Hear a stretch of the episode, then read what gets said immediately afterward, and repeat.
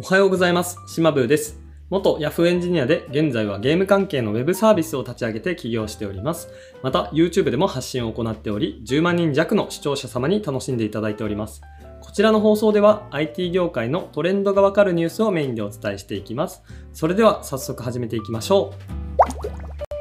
う。まず1本目は、そろそろ開催される Facebook の開発者向けイベントのお話です。6月2日に Facebook 主催のデベロッパーカンファレンス F8 リフレッシュが開催されます。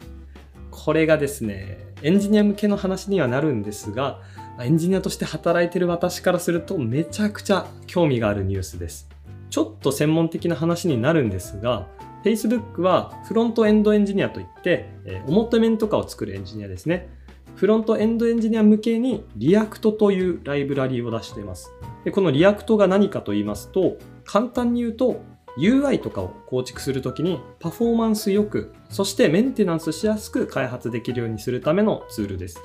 もうできるフロントエンドエンジニアの人はほとんど使ってるんじゃないかなと、まあ、言っても過言ではないぐらい使われていて、世界的にも超人気のものになります。で、その React というものを Facebook が作っているんですが、おそらく今回の F8 リフレッシュで大幅なアップデートが来るのではないかなと私は予想しています。いくつか React で次こういうものが出ますよっていう噂されている機能はあったりするんですが、ま、それが出ると今まで以上にパフォーマンス高くそして綺麗なコードが書けるだろうなというような感じですね。まフロントエンドエンジニアとして働いている私からするともう超ワクワクするようなニュースだったりします。でもちろん F8 リフレッシュは React だけではなくて、ま Facebook に関するいろんな発表が行われます。例えば VR とか、えー、 Oculus を買収していますよね、Facebook は。 Oculus と呼ばれる、まあ、VR ゴーグルを開発しているようなところをえ数年前に買収して、おそらく VR 市場だと一番人気のあるデバイスではないかなと思ってます。まあ、そういう VR に関する、えおそらくサービスが出るのではないかなという予想があります。で、続いて仮想通貨ですね。仮想通貨リブラっていうのが Facebook が数年前に発表して仮想通貨界ではおそらく一番流行るのではないかなというふうに予想されていたんですが、いろいろ政府の反対だとか、企業からの反対とかがあって、いろいろ遅れているみたいですね。で、名前も仮想通貨のリブラから DIM っていうのに変更されて、で、今開発がいろいろですね、進められているみたいなんですが、おそらくこの DIM が発表されるのではないかなというふうに考えています。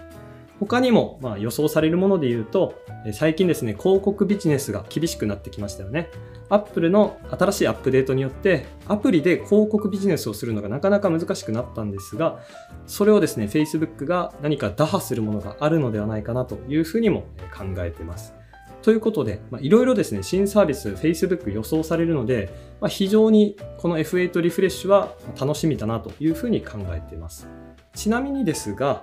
こういった開発者向けのイベントが5月、6月っていうのは非常に多くなってます。まあ、もう本当に5月、6月でも立て続けであるので超ワクワクなんですけれども、で例えば5月10日に AWS サミットがありましたね。10日かな ?11 日かな？まあ、そこら辺にありました。で、そこから1週間後ぐらいに Google I.O. と呼ばれる Google が開いているものもあります。で、そこからまた1週間後ぐらいに Microsoft Build という Microsoft が開いているものがあって、その1週間後が今話している Facebook の F8 ですね。F8 リフレッシュという名前ですが、開かれて、そしてそこから1週間後は Apple の WWDC です。で、毎年こんなスケジュールでして、もう5月、6月といったらエンジニアからするともう天国のような2ヶ月なんですね。で、ここでちょっと余談なんですが、GAFA の中で Facebook だけ弱いというふうに考えている方もたくさんいらっしゃるかと思います。まあ、確かに時価総額を見ればそれはそうなんですが、個人的には数年後もそうなっているかはわからないなというふうに思ってます。ま少なくとも現状でもサービスだけで言うとすごいコアとなるような部分を抑えていて、実名 SNS でもう Facebook がこれからですね、負ける未来っていうのはなかなかないかなと思いますし、画像の SNS、まあ画像だけじゃないですけど、Instagram も大人気ですよね。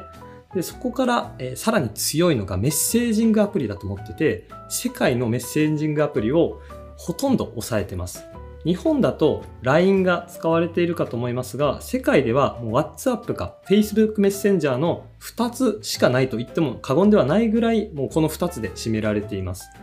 で、今言ったような Facebook、Instagram、WhatsApp、Messenger の月間アクティブユーザー数、MAU ですね。MAU はなんと30億人ということで、LINE がだいたい7000万人とか8000万人かな。日本でそのぐらいなんですけど、30億人って聞くとちょっとまげますよね。2桁違うぞと。そんぐらい本当に Facebook はもう強いサービスを抑えています。でやっぱりそこから展開できるサービスの可能性っていうのが無限大ですし、あとはですね、創業者 CEO っていうのがなんだかんだ強いんじゃないかなと私は考えてます。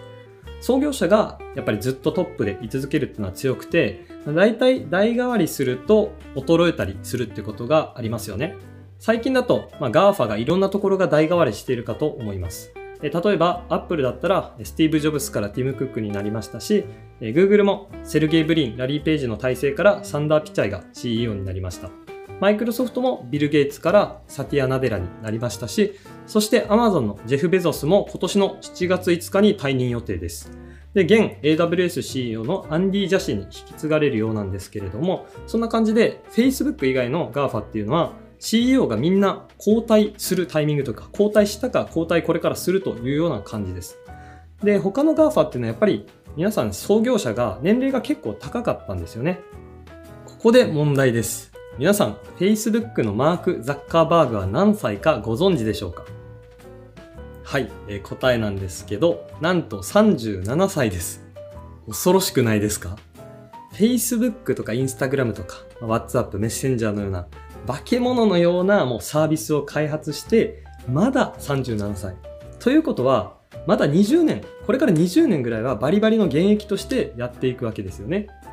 年齢が能力に、直結するかどうかっていうのは人次第だとは思うんですけれども、やっぱり一般的には若い方がアクティブというか、いろいろですね、挑戦するかなと思うので、今後も Facebook は無限に強くなれる余地があるなと私は考えてます。特にま VR とか絶対に抑えようとしてるというような感じがしますね、Facebook は。なので、まあ、GAFA の今の他の企業と比べると Facebook はちょっと弱めかなとも思うんですけれども、まあ、これからですね、進化していって、まあ、他の GAFA をもしかしたら凌駕するかもしれないというふうに考えております。はい、ということで長くなりましたが、Facebook がこれからもまあいろんなサービスを出して面白いことをしてくれるんじゃないかなと思ってますし、直近の F8 リフレッシュが楽しみですねというような話でした。続いては Yahoo が顔認証チケットの実証実験というようなニュースです。Yahoo はデジタルチケット販売サービスパスマーケットにおいて顔認証でレジャー施設に入場できる顔認証チケットの実証実験を開始したと発表しました。パスマーケット皆さん使ったことありますかね？私は Yahoo にいた頃に結構使っていたんですけれども、パスマーケットっていうのは、小規模なオンラインイベントから、まあ、遊園地、テーマパークの入場券など、まあ、様々な電子チケットの販売、購入ができるようなプラットフォームになってます。で、このコロナ禍ということもあって、こういうデジタルチケットっていうのはすごい需要が高まってるなというふうに思います。すべて非接触、まあ、触らなくても完了したりだとか、オンラインでチケット購入することができるので、まあ、わざわざチケット購入のために並ばなくてよかったりだとか、えあとはですね、コロナ感染者が例えば出た時とかに、昔だったらなかなか、えそういう連絡手段みたいなのがなかったかと思いますが、そういうのも簡単にできるということで、デジタルチケットサービスはすごい、えこれからも来るだろうなというふうには思ってます。で、現在ですね、パスマーケットのチケットというのは、事前にオンラインで購入して、当日はですね、QR コードを見せて、QR コードをピッとして、え受付入場するような形を採用してるんですが、まあ、今回、顔認証ということで、それすらもこの QR コードを見せてピッとやるのすらも不要になるというような感じかなと思います。そうしたらやっぱり、え、受付とかがですね、人をたくさん配置しなくて済むので、まあ、機械でピッピッピッとどんどん入場させることができるので、やっぱり、この時代に合ったサービスなんじゃないかなというふうには思いますね。で、この実験では、ムーミンのテーマパーク、ムーミンバレーパーク、埼玉県にあるムーミンバレーパークが協力しているようで、まあ、ここで顔認証チケットが使えるようです。入場する方は購入時に顔画像を登録して専用チケットを購入すると。そして当日は受付の認証端末に顔を向けるだけで入場が可能というような流れになっているようです。やっぱそっちの方が未来感はありますよね。QR コードと比べても顔認証の方が、まあ、おそらくスマホとかを取り出す手間がない分早く受付ができてまあ、つまり、え受付がどんどん並んでしまう必要がないという意味では、かなりですね、感染確率とかも減るのではないかなという感じですね。ただやっぱり購入者からすると顔画像はちょっと登録が面倒とか少し怖いという方もいるかと思いますが、ここがですね、うまくて、顔認証チケットは通常のチケットより500円引きで販売されるようです。500円割引かれるんだったら、まあ、顔認証で行こうかなという方もたくさんいらっしゃるんじゃないかなと思いますね。で、あと画像に関しては、チケット購入時に顔画像を登録するかと思いますが、それはですね、ちゃんと24時間程度で削除されるということで、結構怖いかなと思われる方もいるかもしれませんが、そこもちゃんと配慮できてますよという感じですね。で、今回の顔認証技術っていうのは、マイクロソフトと NEC の2社の技術を利用するようです。なぜ2社の技術を利用するのかという話ですが、おそらくマイクロソフトと NEC の2社の技術でどっちが認識精度が高いかっていうのを AB テストしようとしてるんじゃないかなと思います。もうここからはもうあくまで私の予想で間違う可能性もあるという前提で聞いていただきたいんですが、今回は実証実験ということで、ムーミンバレーパークだけでやってますが、おそらくですね、これが良かったら、本番でも、えムーミンバレーパーク以外のテーマパークとか、遊園地とか、まあ、いろんなところで顔認証チケットを採用してるんじゃない、採用しようとしてるんじゃないかなと私は考えていますが、その時に本番採用する技術として、マイクロソフトと NEC のどっちかにしようかなというふうに思ってるんじゃないかなと考えてます。もちろん大きく外れる可能性もありますが、まあ、ニュースを見てこういう予想をするのも面白いですよね。はい。ということで、Yahoo が顔認証チケットの実証実験を開始したというようなニュースでした。はい。ということで、本日は2本のニュースをお伝えしていきました。1本目が Facebook の開発者向けイベントの話で、2本目が Yahoo が顔認証チケットの実証実験を開始したというようなニュースでした。デベロッパーカンファレンス F8 リフレッシュが楽しみとか、